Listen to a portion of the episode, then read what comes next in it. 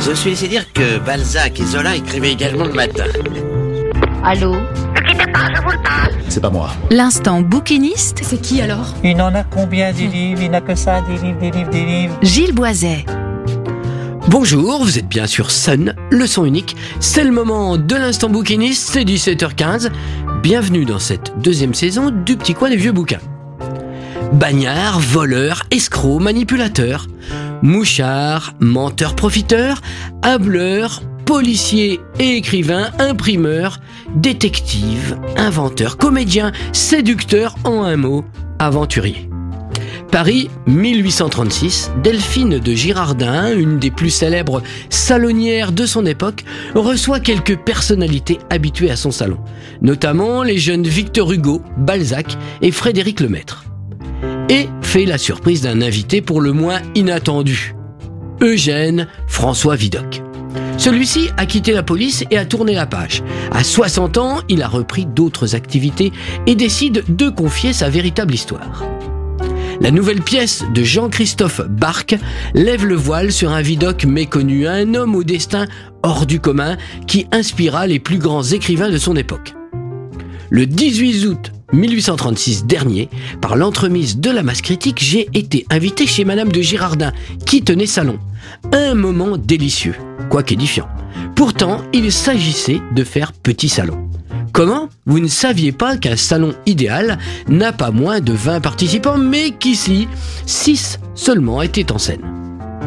La liste des invités avait été composée par un invité mystère, dont seule Delphine de Girardin connaissait le nom. Telle que nous la connaissons, elle a du fort sans divertir.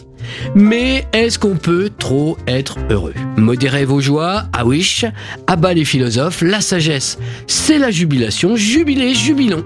Sommes-nous heureux parce que nous sommes bons ou sommes-nous bons parce que nous sommes heureux? Bref, bref, qui peut donc bien être ce fameux invité mystère? Je ne voudrais pas divulgacher, mais son nom est dans le titre de la pièce. Vidocq, une vie de légende, est une pièce de théâtre de Jean-Christophe Barque. Elle a été éditée le 2 novembre 2023 aux éditions L'Armatan. C'est un petit morceau de scène réjouissant et piquant où le sieur Eugène François Vidocq a convié quelques-unes des personnalités les plus en vue de Paris. Chacun y est venu avec son actualité brûlante. Delphine de Girardin venait de terminer son dernier roman, La canne de Monsieur de Balzac, qui était en cours d'édition. Frédéric Lemaître répétait Kin, la pièce d'Alexandre Dumas. Le nouvel ouvrage que préparait Victor Hugo a pour décor l'Espagne, mais il n'a pas voulu en dire davantage, hein, c'est tout Victor. Honoré de Balzac, lui, comme à son habitude, a écouté, observé, afin de mettre tout cela dans un livre. Et pour finir, Mathieu Levalet, avec quelques bons verres de vin en préparation et quelques petits secrets derrière sa livrée. La pièce de Jean-Christophe Barque est enlevée, légère et rapide. Le badinage est de rigueur, c'est que Madame de Girardin reçoit. Et elle reçoit bien. Vidocq cabotine, Vidocq se fait prier, Vidocq raconte. Hugo d'abord bougonne avant que le cœur ne parle, Balzac ironise et le maître se régale. Les dialogues sont taillés en pur plaisir pour la scène bien sûr, mais aussi pour une lecture plaisante et posée.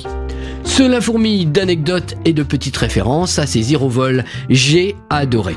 Merci à Jean-Christophe Barque pour ce moment de plaisir. Merci à Roger Hart de préparer très vite des décors et à Donald Carwell de tailler non moins rapidement quelques beaux costumes afin que la pièce arrive au plus vite dans l'un des nombreux théâtres de Nantes et de Navarre. J'ai hâte. Merci aux des éditions L'Armatan pour leur choix éditorial et pour l'envoi. Enfin, merci à la masse critique d'avoir tenu salon. Voilà, c'était le petit coin du vieux bouquin, vous êtes toujours sur Sun, la bande son idéale de votre week-end, le son unique sur le 93 de la bande FM à le 87.7 à Cholet et sur la radio numérique à Saint-Nazaire, Pornic, Angers et La roche On se retrouve sur le podcast de l'émission, sur la plateforme MySun. En attendant vendredi prochain 17h15, portez-vous bien, bonne semaine, bonne lecture. Ciao ciao Réécoutez cette chronique sur le site et l'appli de Sun.